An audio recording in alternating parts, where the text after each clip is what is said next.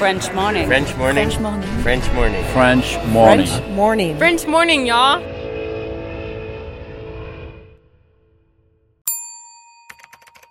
Expatrié. Nom. Adjectif. Vient du grec exo et patrida. Se dit d'un individu qui réside dans un autre pays que le sien.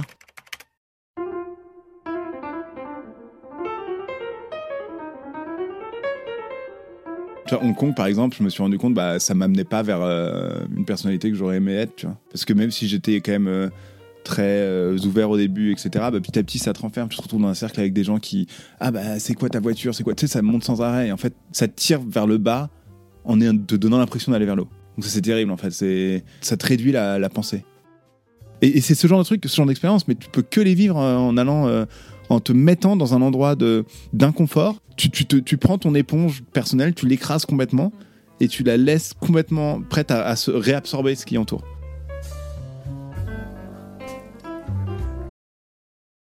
Cet épisode a reçu le soutien de la CFE. La CFE, vous connaissez?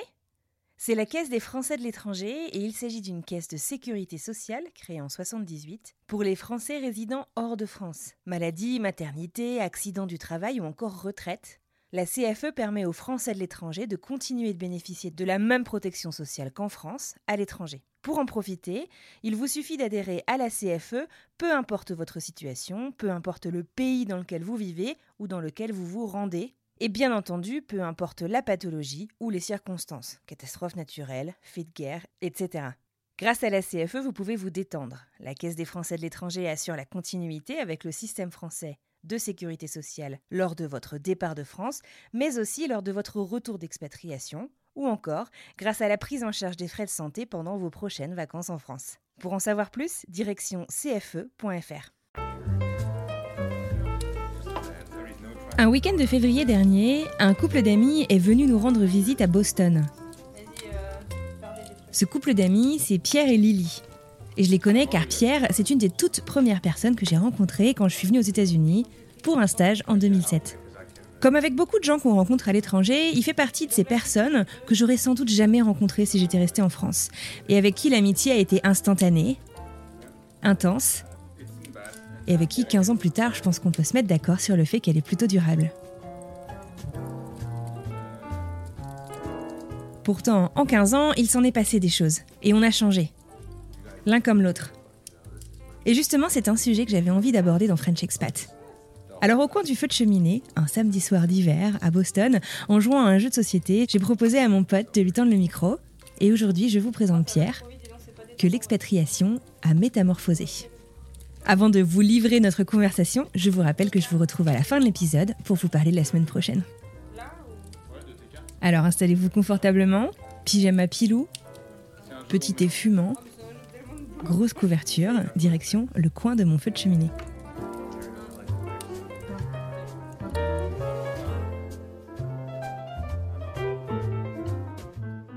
Là c'est bon? Tu veux que je parle encore? Vas-y. Alors, euh, bonsoir à tous. Bienvenue dans le podcast. Ok, tu sais même pas de quel podcast C'est ça qui est bon. je, suis, je suis à l'aise. Ouais. J'ai la voix. C'est la confiance la totale, quoi. Eh ben, est-ce que tu veux commencer par. euh, je vais couper certaines de mes questions. Ouais. Euh, du coup, je vais. Tu t'arrêtes au milieu d'une question, tu veux dire? Et je dois faire la suite? En fait, on fait une interview karaoké. Ouais. Le podcast. Est-ce que tu penses que. Voilà. Euh, bah, euh, ouais, ouais. Mais surtout le mardi soir.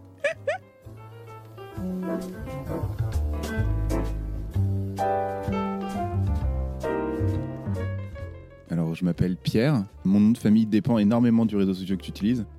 Ça peut être euh, nom de famille marqué, euh, Kemar, il y a plein de trucs différents. J'ai 36 ans. Et si je devais me décrire, euh, je suis. euh, Beau. Putain, c'est gentil ça.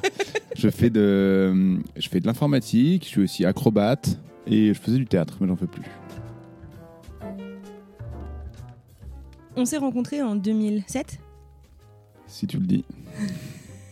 mais dans ces eaux-là, je pense. Ouais. Mm. Ouais. T'étais déjà, t'avais déjà vécu à l'étranger avant ça Le ou pas 4 septembre 2007 à 17h53, aéroport de Buffalo. Alors, avant Buffalo, j'avais déjà vécu à l'étranger. Non, non, non. En fait, non, non, t'es non, pas venu, du tout. c'était quoi T'étais venu en suis- dernière année d'école Exactement, ouais. Je suis venu en échange, euh, dernière année d'école. Et euh, je devais rester six mois et je suis resté un an pour euh, essayer de faire une équivalence double diplôme. Buffalo, est-ce que tu peux d'ailleurs nous décrire C'est où? Sur une carte des États-Unis? Parce que je suis pas sûr que tout le monde puisse situer où c'est. Ouais, ouais, mais c'est, une, une très bonne question. Buffalo, en fait, donc c'est dans l'État de New York. Donc du coup, tout le monde se dit ah ouais, New York, euh, New York City et tout. Ben non, tout, tout l'inverse. On a tous fait cette erreur. Ouais, tout l'inverse. Donc euh, c'est dans l'État de New York effectivement, de l'autre côté, près du, du de la bordure avec le Canada, euh, à côté d'un grand lac, mais c'est juste à côté des chutes du Niagara. Donc en fait, si tu veux savoir où est Buffalo, tu prends les chutes du Niagara, tu vas un tout petit peu plus loin pour là où c'est un un peu un peu moins central quoi, et, euh, et c'est par là. Très bien. Alors, comment est-ce que tu as choisi cette destination? Comment est-ce que tu t'y es retrouvé Le- les joies du, du fonctionnement aux- en France, c'est de, quand tu fais ta, ton année de césure, tu choisis euh, tu sais, un peu au hasard des. des- c'est un peu comme ton école en vrai. En école, tu choisis cinq écoles et tu Mhm. mets euh, les trois choix vraiment dont tu as envie, et puis deux où tu te dis, tiens, celui-là, je pense que je les aurais. Euh, bah, tu fais un peu pareil pour les, tes cinq choix pour l'année. Donc, moi, j'avais pris, j'avais mis euh, des trucs assez sympas en premier. Et Buffalo, je me suis dit, ça doit être quand même sympa. Et puis ma sœur y était allée en fait. Du coup, je me suis, et je sais qu'ils avaient un bon programme de computer security. Et comment est-ce que tu t'es préparé à ce voyage? Ah Bah, euh, extrêmement bien, dans le sens où. euh, euh, non, non, je suis arrivé, j'avais pas vraiment rien. Je savais, je savais pas où j'allais dormir, j'avais pas trop compris où était l'université.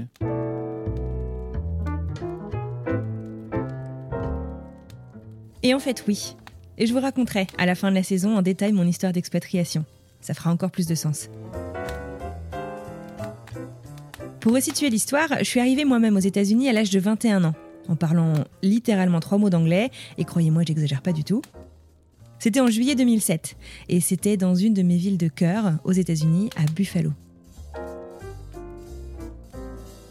J'avais trouvé une colocation avec un Espagnol de mon âge, à quelques arrêts de bus de l'université où j'allais réaliser mon stage. Au bout de quelques semaines, ce coloc, répondant au nom d'Ignacio, qui par ailleurs parlait un anglais et un français absolument parfait, est parti chercher une étudiante de son école pour l'accueillir à l'aéroport. Elle était française Elle s'appelle Marie-Pierre, et si vous écoutez French Expat depuis la première heure, il y a de grandes chances que vous connaissiez un petit peu de son histoire. Ignacio revient donc avec cette jeune française qui devait dormir sur notre canapé pendant 2-3 jours, ça c'était prévu. Mais aussi avec un certain Pierre, ce Pierre. Notre Pierre, celui de cet épisode.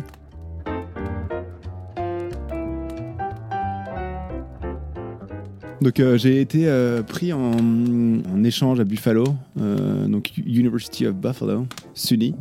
Et, du coup, je suis arrivé là-bas un peu. je l'ai pris un peu au dernier moment, l'école. Enfin, j'avais plusieurs choix. J'ai décidé au dernier moment, principalement parce que ma sœur y était allée. Et quand je suis arrivé là-bas, en fait, j'avais pas vraiment un endroit où dormir. Je me suis dit, je, je coucherai un hôtel ou je sais pas quoi, je trouverai un moyen, quoi. Et en fait, le seul truc que j'avais préparé, c'est j'avais contacté, du coup, par les anciens élèves de la les anciens élèves français, de la, enfin un site où j'avais trouvé des trucs, un mec qui s'appelait Ignacio qui a l'air très sympa, qui du coup était venu me chercher à l'aéroport. En plus à l'époque c'était pas comme si on pouvait, euh, on en parlait tout à l'heure, mais Facebook, Instagram, tout ça, c'était plus genre euh, tu jettes une espèce de bouée à la mer quoi, et puis il y a peut-être quelqu'un qui la chope et les, les gens aidaient plus du coup je pense aussi, Mhm. ça avait plus tendance à aider. Donc du coup ouais, euh, il m'a venu me récupérer à l'aéroport et euh, quand il est arrivé à me chercher à l'aéroport, je lui dis ah bah j'ai nulle part où dormir, on va chercher les hôtels, on a fait deux trois hôtels, ils étaient tous pleins. Il m'a dit bon bah t'as qu'à squatter sur le canapé chez moi, tu vois, quelques jours le temps que tu trouves un endroit. Et ce mec avait une coloc et cette coloc s'appelait Anne Fleur. Ouais, et c'est comme ça qu'on s'est rencontrés. Moi j'étais bien chez vous, je- j'étais resté un mois je crois, jusqu'à trouver un appart.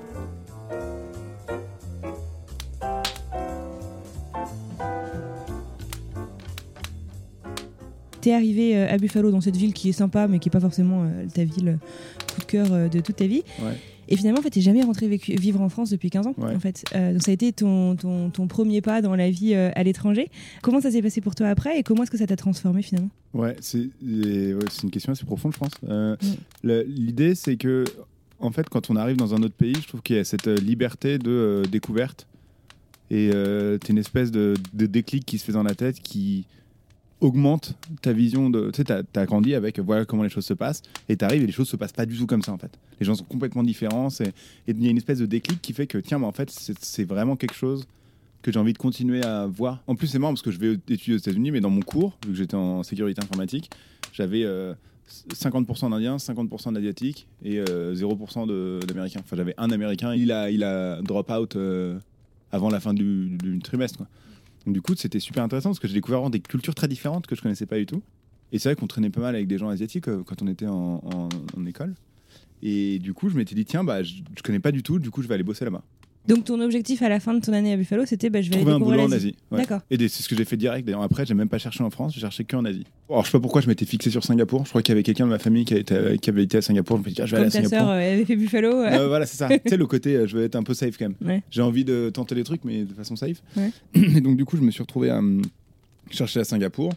Et il y a cette boîte qui s'appelait Sophis euh, qui avait l'air super cool et tout. Et euh, je passe un entretien avec le mec, il me dit Ouais, écoute, t'as un super profil, on est trop content de te prendre. Par contre, Singapour, tu vas te faire chier, il faut, faut avoir des enfants là-bas, franchement, c'est pas une ville sympa. Viens plutôt à Hong Kong. En plus, tu pourras faire du kitesurf et tout, ce sera trop bien, viens à Hong Kong. Et je me suis retrouvé du coup à Hong Kong. J'ai pas fait non, de kitesurf, j'en ai, j'en ai pas fait du tout. Ah, c'est vrai Ouais. Arnaque Trop marrant, ouais, non, pas du tout. Ah, j'ai, ben, non, j'ai- j'ai passé, non, très différent. Ce que, ouais, genre, j'ai fait plein de trucs, mais j'ai pas fait ça. Ouais. Euh, mais pas contre rien, par contre, je suis allé à Hong Kong et c'était super sympa ici. Tu peux nous décrire la ville de Hong Kong? Parce que je pense qu'il y a aussi pas mal de, préjugés sur, euh, sur cette ville qui paraît peut-être euh, presque très industrielle et en fait est quand même vachement historique aussi. Ah ouais, complètement. Euh, donc en fait, il y a plein de trucs hyper intéressants dans Hong Kong. Hong Kong, c'est très grand en vrai. C'est-à-dire qu'il y a le centre de Hong Kong, donc la partie centrale, etc. Euh, Sheung-Wan, machin. Et donc là, c'est hyper métropole, avec des grands buildings, tout va très vite, les gens marchent assez vite dans la rue, etc. Et, et puis après, tu peux. T'as l'autre côté de l'île de Hong Kong où là, c'est. Des plages, des grandes barres d'immeubles, etc. Et il y a euh, tout le haut de, de- de Hong Kong, toutes les montagnes, où t'as pas le droit de construire dedans, parce qu'il y a un, un dragon qui dort dedans. Donc du coup, t'as vachement de nature. n'est-ce pas Bah, on sait pas. Euh, moi, j'espère encore. Non, mais donc du coup, t'as tout ce côté vraiment nature, hyper, hyper métropole, etc. Et à côté de ça, t'as aussi toutes les inégalités possibles du monde. C'est-à-dire que tu vas avoir euh, euh, des transports en commun, genre un métro hyper clean, qui marche trop bien. Euh, et ça, c'est pour les, les gens un peu riches. Mhm. Puis après, il y a une espèce de petit tram qui est hyper vieux, qui est là depuis, depuis la, colonisation, la colonisation anglaise. Donc c'est comme les bus anglais. À deux étages. Ouais, euh, ouais, ouais, exactement, à deux étages, mais c'est tout petit, tout narrow, sur des rails avec un système électrique, tu vois. Donc c'est hyper vieux. Je tire juste ça un petit peu parce que ça frotte et ça fait un peu de bruit. Ah, D'accord, ça marche. Et euh, elle a touché le câble, juste pour information. Euh, et, et donc, du coup, c'était super intéressant le- la, la différence aussi de, de- de vie des gens. Et moi qui suis arrivé juste après mes études, je vivais encore un peu comme un étudiant. Et du coup, je vivais un peu dans le côté des gens un peu euh, pauvres, en quelque sorte. Donc, j'allais manger dans ces petits trucs, ces petits bibouis, mais j'allais bosser dans les grandes tours. Ah ouais, donc euh, tu vivais en fait toi-même une vie de contraste en fait.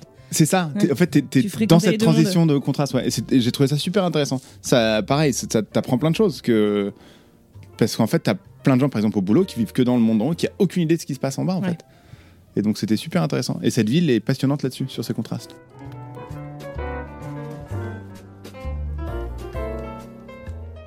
On, parle souvent, euh, tu sais, euh, le mot expatrié a pas toujours très bonne euh, réputation et euh, on parle souvent en fait en Asie que bah, c'est difficile de rencontrer en tant que peut-être je sais pas européen, américain, bah, des locaux.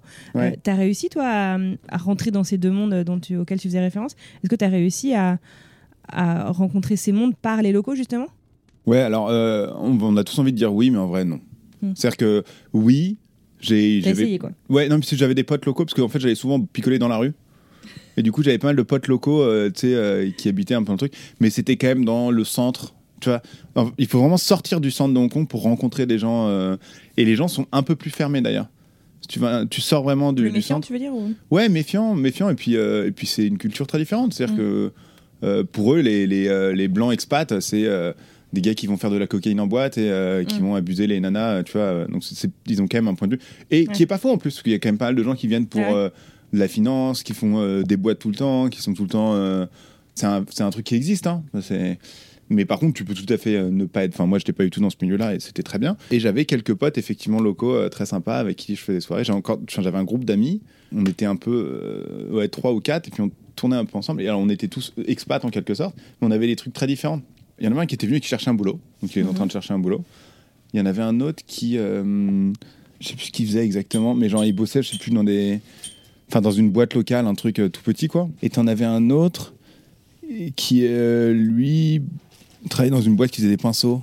Enfin, vois, c'était des trucs très très différents et pas du tout euh, financiers, quoi. C'est-à-dire que, en fait, dans mes potes, j'avais aucun pote qui bossait en finance euh, là-bas, alors que c'est presque fait tout le monde dans les expatriés. Il y a un endroit qui s'appelle Lan Kwai Fong, euh, qui est l'endroit de tous les où tous les expats vont, tous les où tous les jeunes un peu cosmopolites vont pour sortir. Et en fait, il y a euh, plein de boîtes, de bars, etc. Quand t'es low budget, En général, tu vas au 7-Eleven boire des bières et tu les bois dans la rue, dans un endroit qu'on enfin, on appelait l'amphithéâtre, qui est une espèce de mini amphithéâtre où tu pouvais boire. Juste à côté, il y avait un bar d'ailleurs qui faisait des. euh, des Long Island Iced Tea pas cher du tout hein, qui te bref et donc du coup on allait boire là-bas et euh, c'est vrai qu'on se retrouvait euh, souvent et, après du coup on allait parfois en boîte mais finalement je me rends compte j'allais très peu en boîte à- là-bas c'est plus j'allais boire avec des potes des pots avec des potes et puis voilà quoi. C'était On parlait tout à l'heure justement de euh, ta non-préparation finalement de ton, de ton premier départ de France, de comment on ouais, s'est rencontrés dans mon salon. Comment Est-ce que tu t'étais pris différemment pour arriver en Hong Kong du tout.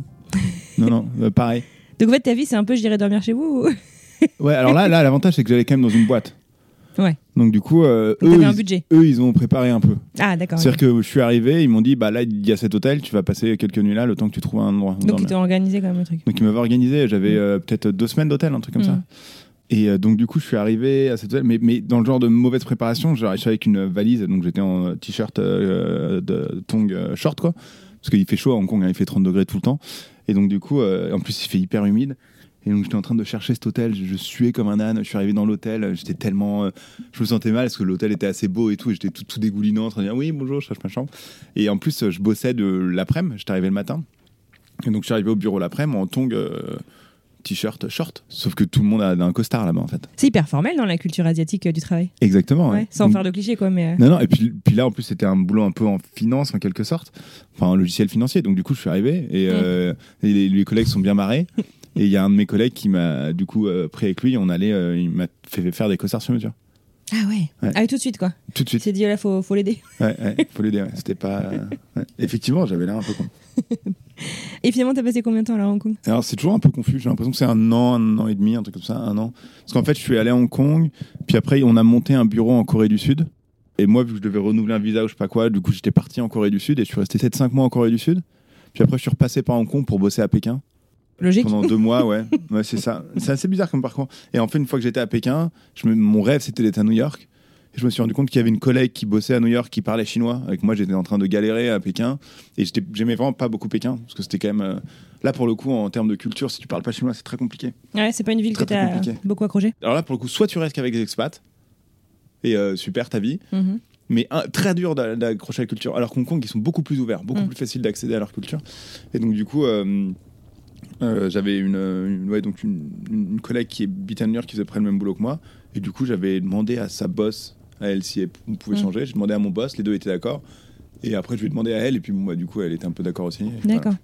Je me suis retrouvé à New York. Parce que justement, ça me plaisait pas euh, Pékin par rapport au côté Hong Kong. Et la Corée du Sud, j'ai adoré. Je tiens à dire, à la- tout le monde, la Corée du Sud, c'est incroyable. Moi, tout ce que je connais de la Corée du Sud, et pardon pour les clichés, c'est Gangnam Style. Ouais, d'accord, ok. Bah alors, il y a moyen de pas faire Gangnam Style du coup. Parce que donc pareil, c'est ce truc un peu hyper cosmopolite, il y a des Ouais. boîtes, machin, mais c'est pas du tout mon style. Ouais. Par contre, ils ont une, euh, une passion pour tout qui est génial. J'ai rencontré des gens, donc euh, j'étais tout seul en Corée, je parlais pas la langue, donc je me suis- j'ai essayé d'apprendre un peu le coréen sur le tas. Je connaissais vraiment personne, il y avait personne de ma boîte. J'étais, alors pour le coup, arrivé sans connaître personne. Alors j'avais mon logement, parce que j'en avais j'avais un logement euh, de la boîte. Au début, euh, le premier mois, je déprimais complètement, je connaissais personne. C'est-à-dire que tu vas passer ta journée, tu vas arriver dans un resto, tu vas montrer un truc du doigt, t'espères que ce qu'on t'amène va pas essayer de sortir de l'assiette, quoi. Et, euh, c'était vraiment euh, assez dur. Et je me suis mis à rencontrer des gens, euh, donc pareil, classique, hein, en allant dans des bars, etc. Et, et j'ai rencontré des gens vraiment super. Il y avait des, euh, une personne qui m'avait euh, amené dans une galerie d'art, parce que c'était une personne qui avait vachement voyagé. D'ailleurs, je pense que tu adorais l'interviewer. Elle, elle avait vachement voyagé, elle avait fait tout un chemin, elle avait fait un fil avec des mémorials, je sais pas comment on dit, des petits trucs de mémoire de, tous ces voyages, et accroché comme ça sur un fil qui faisait toute la galerie d'art. C'était magnifique, trop sympa. Et après, euh, engagement typiquement coréen. Il y a un piano. Et moi, je me dis, ah tiens, c'est marrant, je savais jouer un peu au piano et tout, euh, euh, français. Assez sûr de lui, il va, il joue son truc, c'est et, euh, et puis il dit aux autres, vous savez jouer du piano, il faut ah, non, non, on sait pas trop jouer, nous, machin et tout. On dîne. Bon, dîner en Corée, c'est-à-dire boire du soju. On boit du soju. Et il se délie un peu. et Il y a une nana Sojo, c'est quoi C'est un truc alcoolisé? Ouais, c'est euh, c'est de l'alcool de patate douce, je crois. Hmm. C'est de leur vodka euh, local. C'est à 13-14%, c'est un peu comme du vin. D'accord, quand même. C'est une vin, un vin de patate, quoi. Et donc, il... À la fin du dîner à la fin du dîner, il y en a une qui dit Ouais, bon, bah, euh, si, allez, je vais jouer un truc. Parce qu'il y a une autre, une autre de ses copines qui arrive qui dit Ah, tiens, marrant, un piano. Et, euh, et elle dit à sa copine, ah, tu connais ça? Elle dit, ah ouais, moi aussi. Et elles se mettent toutes les deux, elles jouent un quatre mains. Elles se connaissaient pas, enfin, elles se connaissaient vaguement, mais. Et elles jouent un quatre mains, mais à la perfection, mais magnifique. Mais, mais genre un truc qui va faire pleurer les gens, tu vois. Et, euh, et toi, tu te dis, oh la vache, mais qu'est-ce que j'ai l'air con? Oh là, t'essaies de te cacher sous la table, quoi. Mais parce qu'en fait, ils ont, ils ont cette culture de si c'est pas parfait, Mm. je fais pas. C'est pour ça que c'était hyper important pour moi d'apprendre la langue, Mm. pour leur montrer que je faisais un effort de parler la langue, parce qu'il y avait plein de gens qui me disaient, ah non, non, euh, no English, tu vois. Je dis, ah ok, il parle pas anglais. Alors qu'en fait, mais, mais parfait, l'anglais, Mm. par- mais pas complètement parfait. Cette culture de la perfection, d'aller à fond dans les choses. Alors, c'est un autre truc que j'ai adoré là-bas aussi. Ils ont une vraie culture du jeu vidéo. Euh, à l'aéroport, tu vas voir euh, des, des matchs de StarCraft, tu vois. À l'aéroport regarder, ouais, Mais non. dans la, la télé de l'aéroport. Dans les bars, t'as ça. D'accord. Toi, t'es à de l'e-sport. J'étais allé voir un match de, de StarCraft en live au, au stadium, euh, au. euh, comment ça s'appelle Le Samsung Stadium. C'était Mhm. génial. Ah, c'est énorme. Ouais, d'accord. et c'était donc t'es en- dans un énorme stade, il y a deux gens qui jouent avec des commentateurs qui sont à fond et tout. C'était fantastique. Et, et là, et y a- j'avais découvert la Korean pop aussi là-bas. Mhm. Je suis toujours aussi fan de K-pop, faut pas trop le dire, mais euh, je suis toujours fan de K-pop. Et c'est marrant parce que tu vois que la- même la culture française, j'ai écouté une émission sur France Inter récemment où ils parlaient de K-pop. Mhm. Parce que c'est vraiment un sub- une subculture, un genre. euh, ils ont une subculture incroyable D'accord. et complètement différente. C'est euh, encore une fois, Corée, je vous conseille à tout le monde d'y aller et de vraiment essayer de, de faire une immersion dans la Corée. Et si t'avais pu, tu serais resté du coup Ou c'est juste que le boulot euh, bah, te ramener, tu disais à Pékin euh, Alors c'est une très bonne question. Je sais pas si je serais resté en revanche. Hmm. Parce que c'est quand même une culture que dans laquelle C'est chouette pour voyager, mais, pas, je mais suis pas sûr pour de tu sais pas si ce serait ton- exactement ton, truc. sur longtemps. C'est comme la culture japonaise, c'est des cultures fascinantes, Hmm. mais c'est tellement loin. C'est comme si on disait tiens à partir de maintenant t'habites sur Vénus. Hmm. Ouais, J'adore, c'est génial d'aller Hmm. sur Vénus, c'est incroyable, j'ai jamais vu ça. Est-ce que je pourrais y vivre là tout de suite? Je sais pas.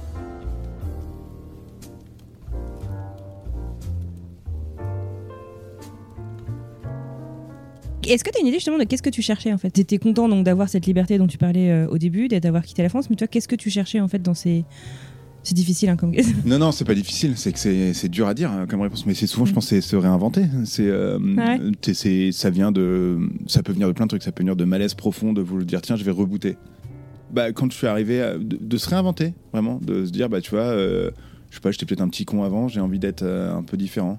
Ah, bah en fait non, je suis toujours un petit con. Bon bah je vais réinventer, tu vois. Euh, tu vois, Hong Kong par exemple, je me suis rendu compte, bah ça m'amenait pas vers euh, une personnalité que j'aurais aimé être, tu vois.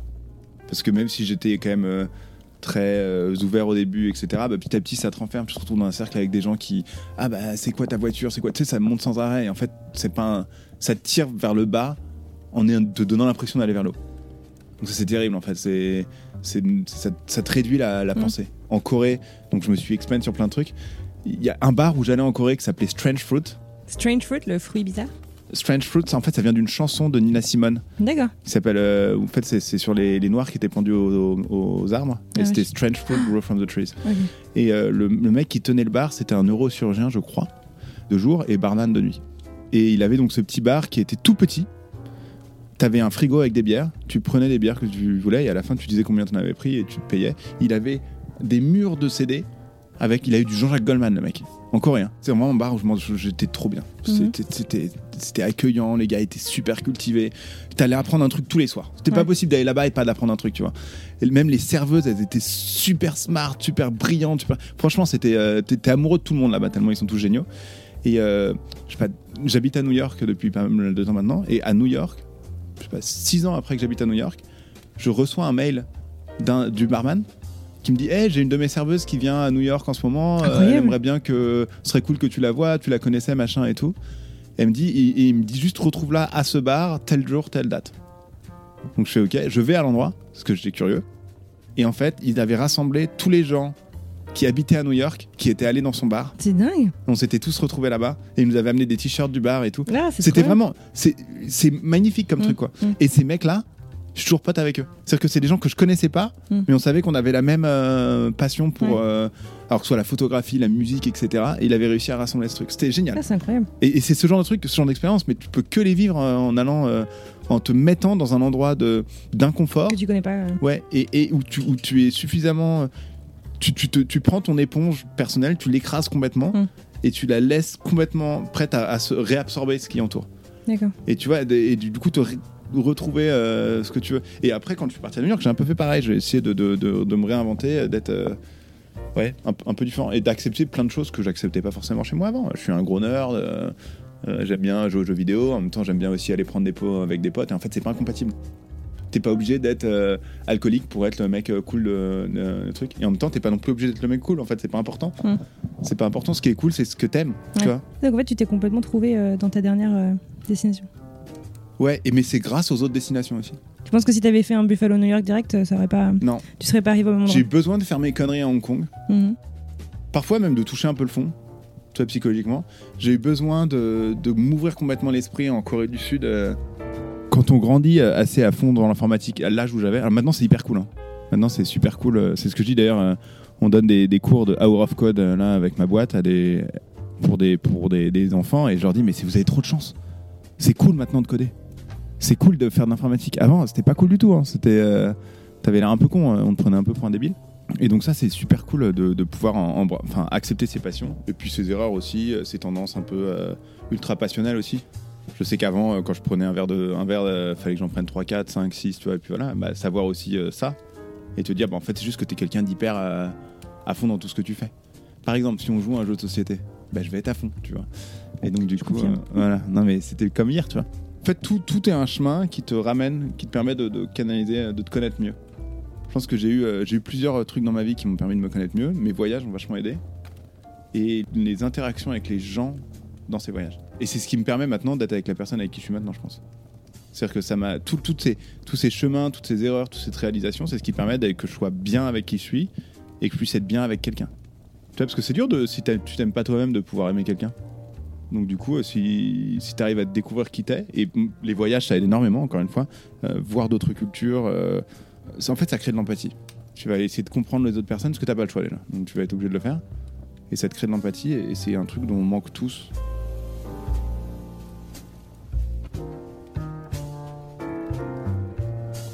Et est-ce que tu te souviens justement de ton cheminement pour arriver là quand t'es arrivé à New York? Parce que New York, ça va faire une dizaine d'années maintenant que t'y es. 11 ans, 11-12 ans. Ouais. Enfin, j'imagine que si t'es pas arrivé euh, en disant ça y est, je suis arrivé, c'est cool, euh, je me connais. Enfin, tu vois comment Tout à comment fait. comment se sont passés en fait Bah, déjà, les, cette il y a- décennie? en 10 ans, on change énormément, je pense. Déjà, en un an, on change énormément. Ah, moi, je, On regardait les photos tout à l'heure. euh. Ouais, c'est ça. Putain, c'était pas- Je suis arrivé à, à New York en me disant je vais y rester un an et après c'est le Brésil après. Euh, parce que comme la boîte était dans plusieurs pays, je me suis dit voilà, je vais changer. Ah, donc t'es arrivé en te disant euh, Un je continue euh, Je mon continue tour à du monde. voyager. ouais. je continue à, me- à me redécouvrir. J'étais bien, j'ai dans le boulot, je trouvais tr- ça intéressant. Et la ville a tellement à offrir. En fait, c'est un peu comme la capitale du monde. C'est-à-dire que tu as toutes les cultures possibles imaginables. Par exemple, quand je suis arrivé à New York, je revenais de Corée du Sud. Et donc, du coup, bah, pendant euh, un an, je traînais qu'avec des gens, euh, de, que des Coréens, que j'avais rencontrés à Koreatown, etc. Tu vois. Et puis après, je me suis mis à rencontrer d'autres groupes de personnes. Essayé de pas trop traîner avec des Français. Puis après, petit à petit, quand même, je me suis mis à traîner avec des Français. J'ai eu la chance d'avoir des amis directement parce que euh, j'avais rencontré euh, Lucie, Vic, euh, des potes qui m'ont vachement défini. En fait, on, a créé notre groupe d'amis. Et après, on est resté dans ce groupe d'amis, etc. Alors, New York, il y a tout le temps des gens qui viennent, qui partent. Dans tous les gens que je connaissais au début, il y a peut-être une seule personne qui est encore là. Mais ça m'a permis de me sentir très bien assez rapidement parce que j'étais avec un groupe de Français. Par contre, je pense que c'est une ville dans laquelle je vais partir d'ici un an. Breaking news, j'étais pas au courant? Ouais, t'étais pas au courant. Justement, pour, euh, avec, avec ma copine, qu'on puisse euh, avoir une vie un peu plus en Europe, plus proche de la famille. Toi, tu penses à des enfants, des trucs comme ça. Mhm. C'est un peu là. En fait, je- encore une fois, c'est la maturité qui arrive. Quoi. Bah, je pense que ça serait arrivé dans tous les cas. hein. Mais euh, je pense que voyager, ça m'a permis d'étendre un peu ça. Quoi. Donc voyager, genre si tu fais l'analogie avec, euh, avec euh, la vie et la maturité euh, dont tu parles, voyager c'était quoi? Ça a été ta crise d'adolescence euh, pour euh, mieux te découvrir en tant qu'adulte ou? Ouais, mais en fait, c'est un peu comme une crise d'adolescence, sauf que au lieu de rentrer à la maison tous les soirs, Ouais. tu peux choisir où tu rentres. Donc c'est beaucoup plus facile pour se réinventer. En fait, une crise d'adolescence, c'est le moment où tu essaies de définir. Tu vois, C'est un peu comme un bébé qui arrive et qui va pousser un truc, le faire tomber, voir si maman ramasse, tu vois. T'es- tu testes des trucs. Donc en fait, tu testes ce qui marche chez toi, ce qui marche pour toi. Et, euh, mais l'avantage d'aller à l'étranger, c'est que tu peux vraiment recommencer. Tu te réinventes, personne te connaît. Tu peux avoir un autre prénom si tu veux. Qu'est-ce qui t'empêche de faire ça, tu vois? Ou tu peux avoir un côté, euh, je sais pas, euh, hyper masculin ou l'inverse, hyper fluide. Moi, j'ai eu ça vachement aussi. Il y a des moments où j'étais hyper masculin, et des moments où j'étais un peu plus, euh, tu vois. Faut trouver ce qui marche pour toi. C'est génial de pouvoir arriver dans une, dans une ville et de faire, tiens, allez hop. Aujourd'hui, je suis ça. Mais là tu me dis tout ça avec du recul. quand tu étais le nez dedans, tu t'en es rendu compte en fait de cette transition que tu passais? Ouais. Enfin, tu vois, je veux dire, euh, t'es arrivé, euh, ok, à New York, tu t'es dit, bah tiens, euh, voilà, là, j'ai envie de tester euh, le Pierre euh, 2.3. Ouais, non, alors à New York, moins, parce qu'à New York, je commençais vraiment à savoir qui j'étais, je Mhm. pense. Mais même à New York, je me suis refait plusieurs fois. Je, je pense que j'ai eu euh, 28 ans, un truc important, 23 ans, Mhm. j'ai un truc important, etc. 21 et 5. Ouais, et puis surtout, aller à fond dans tes passions. J'en suis, tiens, allez, je vais. Je vais tiens, picoler tous les soirs, euh, machin. C'est peut-être un truc que tu voulais faire, mais tu te rends compte, ah non, c'est pas très bien quand même, tu vois. Mhm. Ouais, tu recrées des choses, quoi. Tu Et des- tu me disais que tu as passé des moments euh, très low où, euh, où c'était difficile, à Hong Kong notamment, et peut-être à New York. Euh, New York, moins, mais ouais. Hong Kong, Pékin, même, à, même à- en Corée aussi. ouais. Et, et c'était quoi, du coup les... Est-ce que c'était euh, la connaissance de toi qui t'a permis de, de, de- de- de donner un gros coup de pied pour euh, remonter ou enfin comment comment ça s'est passé? En fait, l'eau, euh, c'est des trucs où les gens se rendent pas compte. Enfin, tu sais, euh, l'image que tu donnes, c'est jamais l'image que t'es, en, en général. Enfin, d'ailleurs, le moment où tu arrives à les rapprocher tous les deux, c'est là où t'es bien, en fait. C'est là où tu vois, ah, je vois qui je suis, maintenant je m'aime, je suis bien, tu vois. Mais souvent, la personne que tu montres et la personne que tu as à l'intérieur, c'est pas les mêmes. Et les, moments low, c'était plus genre euh, où tu te dis, putain, je suis vraiment un gros con. Et tu vois, les gens s'en rendent pas compte. Ils se disent, ah putain, il est trop marrant. En fait, non, en fait, non, là, je suis un gros con, en fait. Enfin, tu vois, ça va pas du tout, faut faire quelque chose. Euh, Donc c'est des prises de conscience qui venaient tout seuls. Ouais, après, ça vient d'un truc, euh, par exemple, tu vois, quand tu te. euh, maman, écoute pas. Qu'est-ce que je peux donner comme exemple non, non, mais non, mais quand tu vois, quand tu te réveilles euh, un matin à, je sais pas, à 7 h du matin, tu n'as aucun souvenir de ce qui s'est passé, tu es dans la rue, euh, euh, t'as plus de papier, t'as plus rien avec toi, t'as plus d'argent. Tu vois, tu te dis, tiens, là, là, là c'est peut-être peut-être pas top, quoi. Tu vois, il y a, a peut-être un truc à mieux à faire, quoi. Ou euh, quand tu te rends compte que tu es dans une soirée avec des gens et tous les gens autour de toi, il n'y a aucune personne avec qui as une vraie, euh, tu vas avoir une conversation sincère. Ça aussi, c'est un truc, tu dis, tiens, bah, en fait, je suis juste dans un mauvais cercle, quoi. Où je me suis pas entouré des bonnes personnes. À Hong Kong, j'avais pas ça, j'avais un super soutien d'amis. Mais par contre, je pense que, ouais, on picolait trop, quoi. Parce que c'était notre façon. Et puis, on avait envie de trouver, de, ah, attends, euh, regarde, on va choper des meufs. Tu vois, t'avais besoin de te, te rassurer, en quelque sorte. En Corée, au tout début, euh, j'avais personne avec qui parler, c'était hyper dur. Mais en fait, du coup, ça je faisais vachement d'introspection. J'étais incapable d'aller en resto, dans un resto tout seul avant. En Corée, j'y allais tout le temps, j'adorais ça. Je me posais, j'avais un bouquin, j'observais les gens. Mais j'observais jamais les gens avant, c'est incroyable d'observer les gens. Euh, pareil, le métro de New York, c'est génial. Métro de New York, tu t'assois, mais sors pas un bouquin, regarde les gens, c'est un truc de ouf. Et c'est quelque chose que j'ai appris en, bah, en arrêtant d'être centré sur moi et essayer de regarder un peu ce qui se passe autour. Et ça, j'ai dû l'apprendre à l'étranger. Et euh, ouais, pareil, Pékin, je, pense que c'était, j'avais, j'étais plus avec des collègues que je traînais. C'était, ça me ramenait un peu vers le côté Hong Kong euh, où, où c'était tu manquais un peu de respect aux gens en fait. T'avais vraiment un système de classe qui s'ancrait dans ta tête. T'avais l'impression d'être au-dessus des gens. Ça c'est ça c'est mauvais, je pense. Et euh, bah, ça t'empêche d'écouter, tu vois. Alors qu'en Corée, j'avais l'impression que tout le monde était plus à, à la preuve de coup. Ce qui est sans doute pas vrai. hein. Encore une fois, c'est des perceptions. Et à New York aussi, tu as ce côté un peu classe qui existe, mais il y, a des- trucs qui cassent les barrières. Genre par exemple l'acro-yoga, tu vas avoir des gens qui font de l'informatique, des gens qui, euh, euh, euh, font du cirque pour leur vie, tu vois. Et c'est génial de rencontrer des. Même l'escalade aussi, c'est un bon truc. L'escalade, il faut quand même un peu d'argent pour l'escalade, mais, pas tant que ça. Et donc tu as plein de sports comme ça où tu trouves des passions, où tu as des gens de tous les milieux, et c'est hyper important en fait. C'est tellement important pour te remettre. euh, ouais, pour t'aider à comprendre comment ça marche. quoi.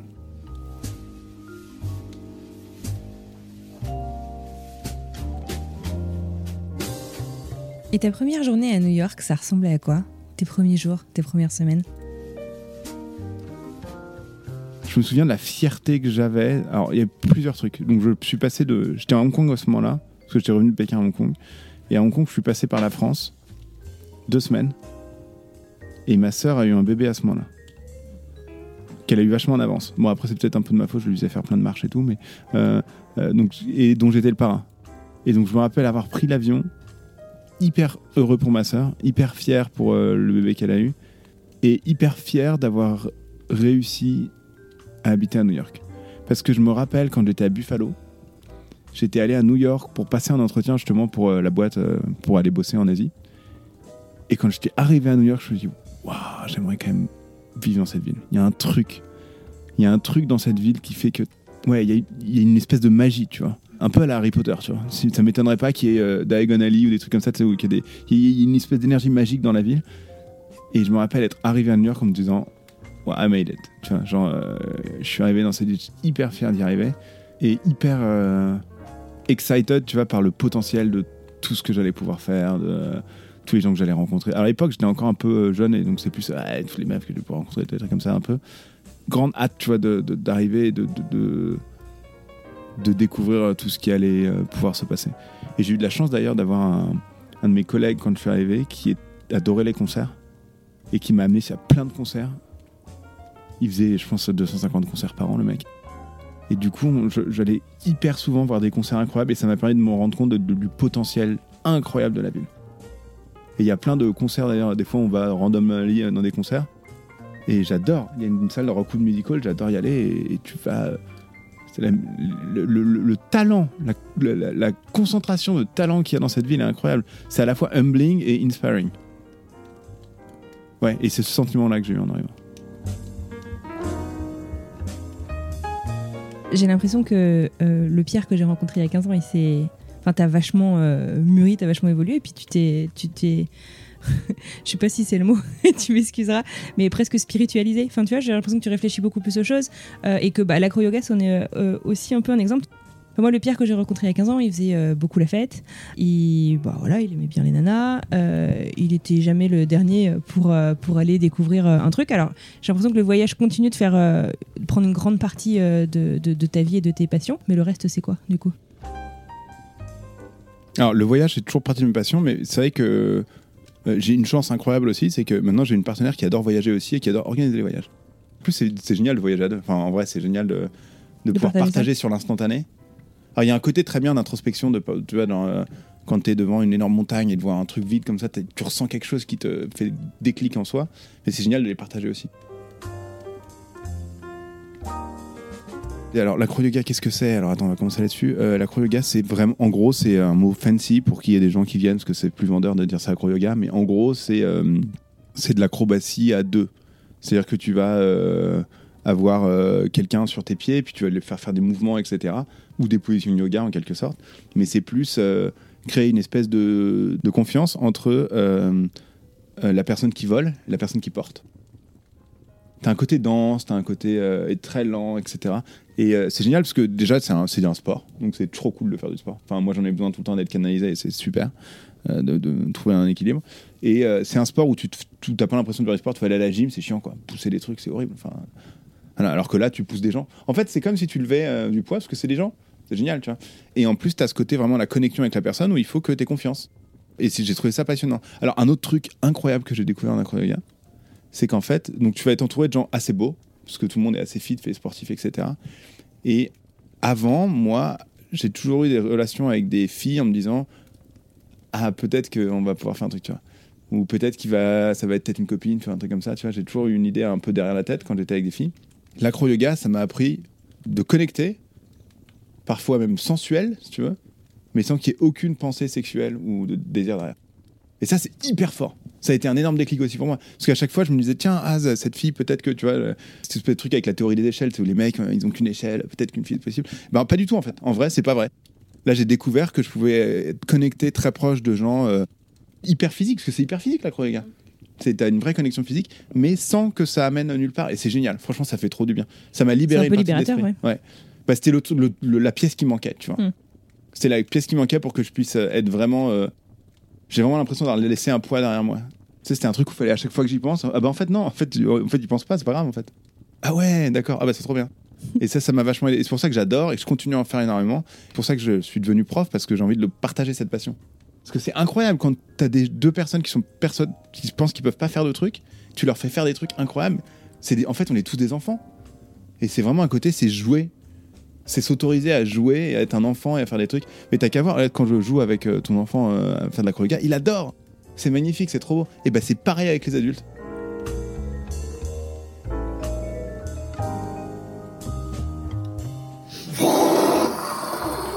Did you take off like a rocket, Félix?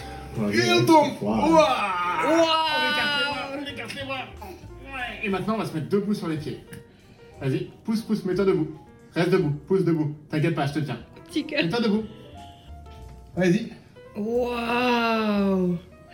Wow Bravo Mais pour ça, il faut reprendre ton âme d'enfant quoi, et accepter. On se bat sans arrêt à dire ah il faut que tu sois adulte. Il, un adulte ça fait ça. Non en fait, en fait être adulte, c'est un enfant qui a compris qui il était. Non, mais c'est magnifique. C'est pour quand les cours de philo, Pierre Non non mais c'est vrai. hein. Pour- Pour moi c'est ça. hein. Ouais. Pour moi c'est ça. Et c'est hyper important de, de- C'est- de- une fois que tu as compris qui t'étais, t'es un adulte.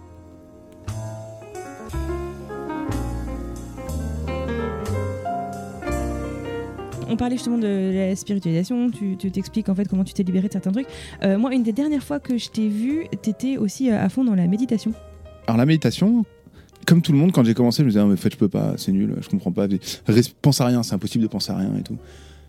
Et alors que maintenant, c'est un outil qui me sert, mais vraiment au quotidien. Tout le temps, tout le temps, tout le temps. Et puis après, tu peux l'appliquer sur plein de trucs. Par exemple, quand tu dois attendre quelqu'un, cette personne est en retard. C'est hyper frustrant. Toi, t'es là, putain, ça fait chier. Alors qu'en vrai, si tu te mets à juste observer les gens et à respirer, en fait, c'est trop bien. Et du coup, quand la personne arrive 5-10 minutes après, t'es pas en train de dire ah bah tu faisais quoi? Tu fais ah tiens salut. Tu vois? Ça change complètement ta personne ta perception. Pour moi c'est ça. C'est pas genre Hum, je me mets en bouddha et je médite hum, et je fais ah hum, comme ça. Non c'est pas ça. Enfin ça peut. Tu l'exprimes comme tu veux. C'est vraiment un moyen d'être bien dans l'instant et d'être plus dans le De présent. t'ancrer dans le présent? Ouais. Alors moi j'ai toujours été très dans le présent. Tu vois, j'ai toujours été, euh, je vis les trucs à 100% quand ils sont là. Mais en revanche, ça veut pas dire que ma tête était forcément là. J'ai Mm. tendance à être physiquement dans le présent et pas forcément mentalement dans le présent. Mhm. Ça m'a aidé à être plus mentalement dans le présent. Et ça me sert encore maintenant. Euh, surtout que je, pense que j'étais quelqu'un de très énervé, de très nerveux. Je le suis encore des fois. hein. Ça m'arrive de m'énerver et tout. Beaucoup moins. Et ça m'a énormément aidé. Ouais, ouais, très bien. C'est un excellent exemple quand je me suis pété la main à, à Buffalo. Je vais te faire un signe du poing à Pierre. Ouais, ouais, parce que je me suis effectivement cassé le cinquième métacarpe à Buffalo, qui s'appelle la fracture du con en français. Parce que j'avais tapé euh, avec le poing. Euh, pas sur quelqu'un, hein, pas s'inquiéter, mais. Donc, du coup, euh, quelqu'un qui s'énervait assez rapidement, et en fait, c'est super important de se rendre compte que l'énervement, c'est quelque chose que tu crées, de prendre du recul, etc. Et la méditation, pour moi, c'est un super outil. Pouvoir rester sur place, respirer et sentir son corps vraiment se relaxer, parce qu'on n'est jamais relaxé vraiment. On est sans arrêt euh, un peu. euh, et c'est super important de pouvoir trouver ce- cette relaxation. Et je sais que ça m'arrive souvent de me remettre un peu en. Hmm. Et en fait, ça va. Et d'écouter. Et en plus, ça permet d'être plus connecté avec son corps, donc de comprendre ce qui va pas. Par exemple, si on reprend l'acro-yoga, au moment du sport, il y a des endroits où tu vas avoir mal un peu quand tu fais du sport, mais tu, tu te dis, oh, non, c'est pas grave d'être vraiment dans ta physicalité, de pouvoir écouter, de te dire tiens maintenant en fait non là il y a quelque chose, faut que je fasse attention, faut que je réfléchisse à ça, etc. Et je pense que c'est un outil plus tu grande, plus tu vieillis, plus il est utile. Et surtout d'être dans le présent, c'est tellement important. Il se passe tellement des trucs de ouf.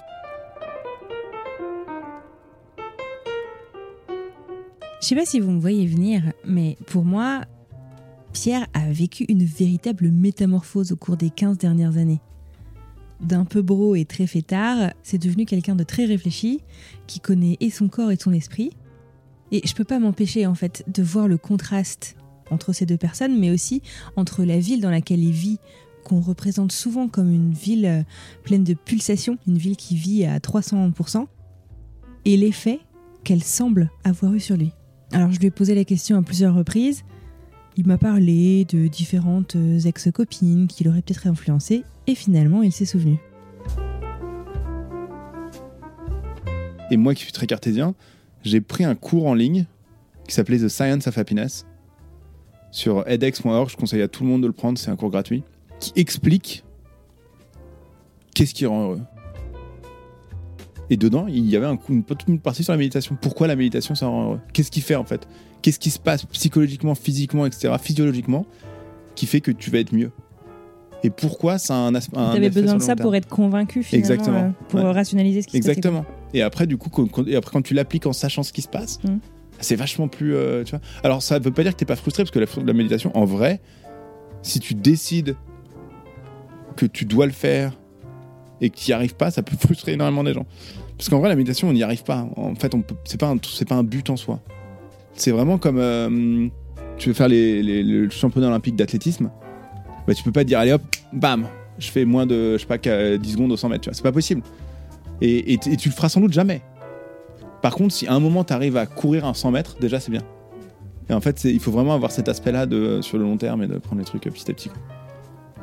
Et effectivement, je pense qu'avoir pris ce cours en ligne, euh, mais pareil, ça je l'ai connu grâce aux US. Je sais plus pourquoi. euh, Enfin, c'était à New York, j'en avais entendu parler. Et c'est un truc, euh, je suis quasiment certain que j'aurais jamais fait. Et même plus loin, je dirais que j'en ai parlé, même le yoga, etc. C'est des trucs où j'en ai parlé à ma famille. J'ai convaincu d'autres gens de le faire et qui en avaient besoin. Tu vois, qui- on, a, on a tous un peu besoin de, se recentrer. En fait, tu as eu d'abord, c'est marrant, c'est un peu comme un cycle d'innovation. Tu as de l'expansion où tu pars vers dans tous les sens. Donc là, ça va être euh, ouais, voyager, écouter, t'enrichir, puis après recentrer sur ce qui est important. Enfin, peut-être qu'on peut enlever la picole, peut-être qu'il y a d'autres trucs, tu vois, qu'on peut. Puis repartir, c'est un peu comme expand, refocus, tu vois. Et euh, donc il y a eu plein d'expand de refocus, et le, donc il y a eu un expand de refocus euh, sur genre euh, écouter les autres, enfin être plus à l'écoute de ce qui se passe à l'extérieur. Il y a eu une expand refocus sur se recentrer sur soi-même, s'écouter soi-même aussi. Et après, s'écouter écouter de ce dont on a besoin, et aussi se rendre compte que ce que tu crois qu'il faut, en vrai, si tu t'écoutes que toi, tu te rends compte qu'en fait, c'est pas vrai. Il y a plein de trucs qui viennent de l'extérieur. Est-ce qu'il faut absolument, euh, je sais pas, que euh, avoir plein d'argent et avoir euh, plein de maisons? En fait, non, en fait, non, il faut être juste bien avec ce que t'as, tu vois. Est-ce qu'un couple, c'est, euh, ouais, on est trop beau, on est trop bien, on fait plein de trucs, alors qu'en vrai, non, c'est juste travailler au jour, réussir avec, avec quelqu'un où t'es bien pour travailler au jour le jour, tu vois, où t'as confiance. Je me rappelle euh, avec Lily, quand on a commencé à sortir ensemble, je lui avais filé une carte euh, où il y a, il y a un, un piédestal de statue et t'as le couple, c'est hyper beau comme ça dessus. C'est what people see et la réalité où tu vois euh, des gens qui sont en train de maintenir le piédestal. De le, sais. Et ça, c'est un truc. euh, moi, j'étais persuadé qu'un couple fallait que ce soit tout parfait directement et en vrai, c'est pas vrai. Et en fait, il faut juste trouver la personne avec qui tu as le courage et la confiance et l'envie, ouais, de, euh, de dire, bah, en fait, non, ce sera pas forcément facile, mais j'ai envie d'apprendre, j'ai envie de, vois, de créer ensemble. Et c'est un truc dont j'étais pas prêt pendant hyper longtemps. Pas prêt pendant hyper longtemps. Et je pense que c'est ça qui m'a. En deux ans, là, je pense que j'ai vachement changé par ça.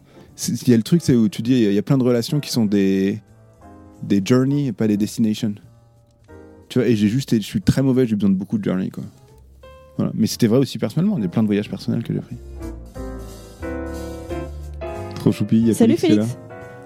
Ça va Félix Tu veux dire bonjour Bonjour. Et Félix, tu voudrais qu'on fasse de l'acro-yoga après Oui. Ouais Bonjour.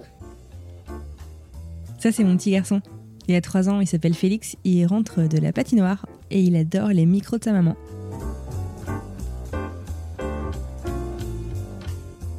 Je sais pas, je suis pas sûr qu'il y ait une journée classique dans New York. Encore une fois, tu peux faire tout ce que tu veux. Enfin, t'as- t'as une passion. Je sais pas, on va dire, j'adore euh, les maquettes de euh, Messerschmitt, euh, les avions de la Seconde Guerre mondiale, tu vois. Et ben, il y a un mec qui fait ça et qui va t'inviter et vous allez être plein à pouvoir discuter des maquettes d'avions. Alors, c'est pas un truc que j'ai fait, hein, j'invente, donc j'ai aucune idée. Mais tu vois, c'est- fou. Tu as vraiment tout, tout, tous les trucs. euh. Il y a plein de gens qui vont dire, ouais, c'est la ville pour faire la fête, machin, etc. Si tu cherches ça, t'auras ça. Mais si tu cherches par exemple euh, à faire des puzzles, il y a ça aussi. C'est génial aussi de se balader dans la ville parce que tu, tu trouves des trucs complètement farfelus. J'avais trouvé un bar de board games que je connaissais pas euh, juste en passant devant. Il y a un, bar aussi avec des livres où euh, tu vas aller prendre un café ou ce que tu veux. Et à côté de ça, il y a un mec qui va lire un livre. Donc il est assis, il est à un podium et puis il lit un livre. Donc tu vas être là, il y a un mec qui va te lire un livre. C'est incroyable. Enfin, qui, fait ça Mais où où où il y a des trucs comme ça, tu vois? Et c'est ça qui est fantastique. Et puis, c'est génial de pas avoir besoin de voiture, de pouvoir tout faire à pied, de euh, si tu as besoin d'inspiration, tu sors, tu te balades, tu trouves un truc, tu vois. Même récemment, on, se baladait, on a trouvé un petit resto japonais euh, tout petit, t'as l'impression que c'est une, vieille, grand-mère qui vient de faire à manger, mais tu sais, une petite. chez toi, quoi. Sais, c'est incroyable. Donc, ça. Par contre, euh, c'est vrai que c'est très dynamique et pour un enfant, je pense que ça va être assez compliqué, sauf si, à moins que tu aies des moyens vraiment colossaux, ça va être très compliqué d'avoir un enfant là-bas. Est-ce que tu as une idée en fait de à quoi ressemblerait euh, ton quotidien si t'étais pas parti à Buffalo en 2007 Alors, Tu l'as pas vu venir celle-là. Non, j'aime beaucoup cette question. Je pourrais pas deviner quoi va res- ressemblerait mon mon quotidien. En revanche, je sais que j'aurais pu partir dans des dans des directions euh, très différentes. J'aurais pu être un gros nerd qui passe son temps à jouer aux jeux vidéo et qui serait sans doute jamais sorti de chez lui ou de chez ses parents. En tous les cas, je pense que j'aurais du mal à, à me découvrir ou à me connaître comme je suis maintenant. C'est sûr. Il manquait cette vision de l'extérieur. En fait, c'est très dur de, de- très dur de, de deviner des choses qu'on sait pas. En fait, c'est le cerveau, il est très fort à créer des trucs, mais à partir des éléments qu'il a. C'est pour ça d'ailleurs qu'on fait des rêves de souvent très fous quand on a eu une expérience de dingue, on fait des rêves complètement barrés. parce que euh, le cerveau est capable de créer à partir de ce qu'il a. Et donc, en fait, c'est un manque de stimuli qui fait que bah, je serais sans doute. euh, je serais pas malheureux. Je pense pas, parce que je suis quelqu'un qui est naturellement euh, très optimiste et heureux. Mais euh, je serais peut-être pas la personne que je suis maintenant. En revanche, c'est pas grave. C'est-à-dire qu'il n'y a, pas, euh, il y a pas un jugement entre l'un ou l'autre, tu vois. Et je serais très heureux dans les deux cas. Mais là, j'ai peut-être peut-être plus à apporter maintenant. Parce qu'au final, c'est quelque chose que tu portes en toi et que peut-être que tu vas pouvoir transmettre à l'autre génération.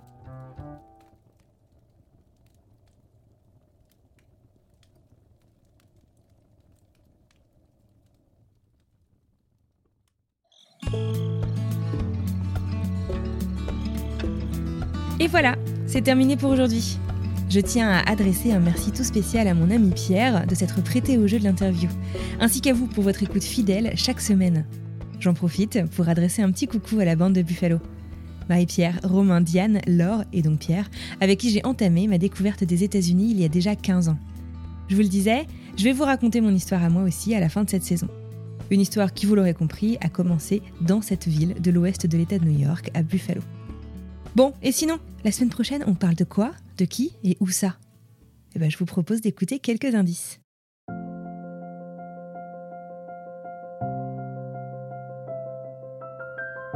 Vu que moi, mon rêve depuis que je suis malade, c'est faire le tour du monde, ben, mon père, un soir, il dit on fait le Canada de Saint-Georges jusqu'en Alberta à Jasper et on y va, on récolte de l'argent pour les enfants malades. On voulait faire quelque chose pour les enfants malades. Il y a une vie après la maladie. Il y a quelque chose. Tu dois pas dire Mon- ça va être trop dur. Non, justement, tu dois dire il y aura, une- il y aura quelque chose d'autre après. Alors, c'est quoi la vie après la maladie? Formidable.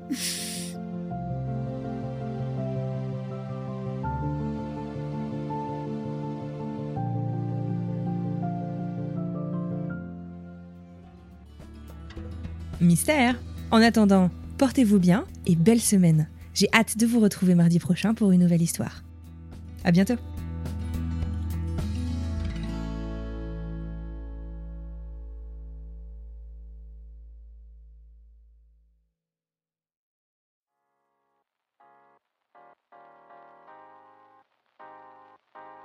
Vous venez d'écouter un podcast réalisé par moi-même, Anne-Fleur Andrely, mixé et habillé par Alice Krief et produit par French Morning. French Expat n'est pas le seul podcast de French Morning. Pour retrouver tous les podcasts du groupe, rendez-vous sur frenchmorning.com slash podcast. À bientôt!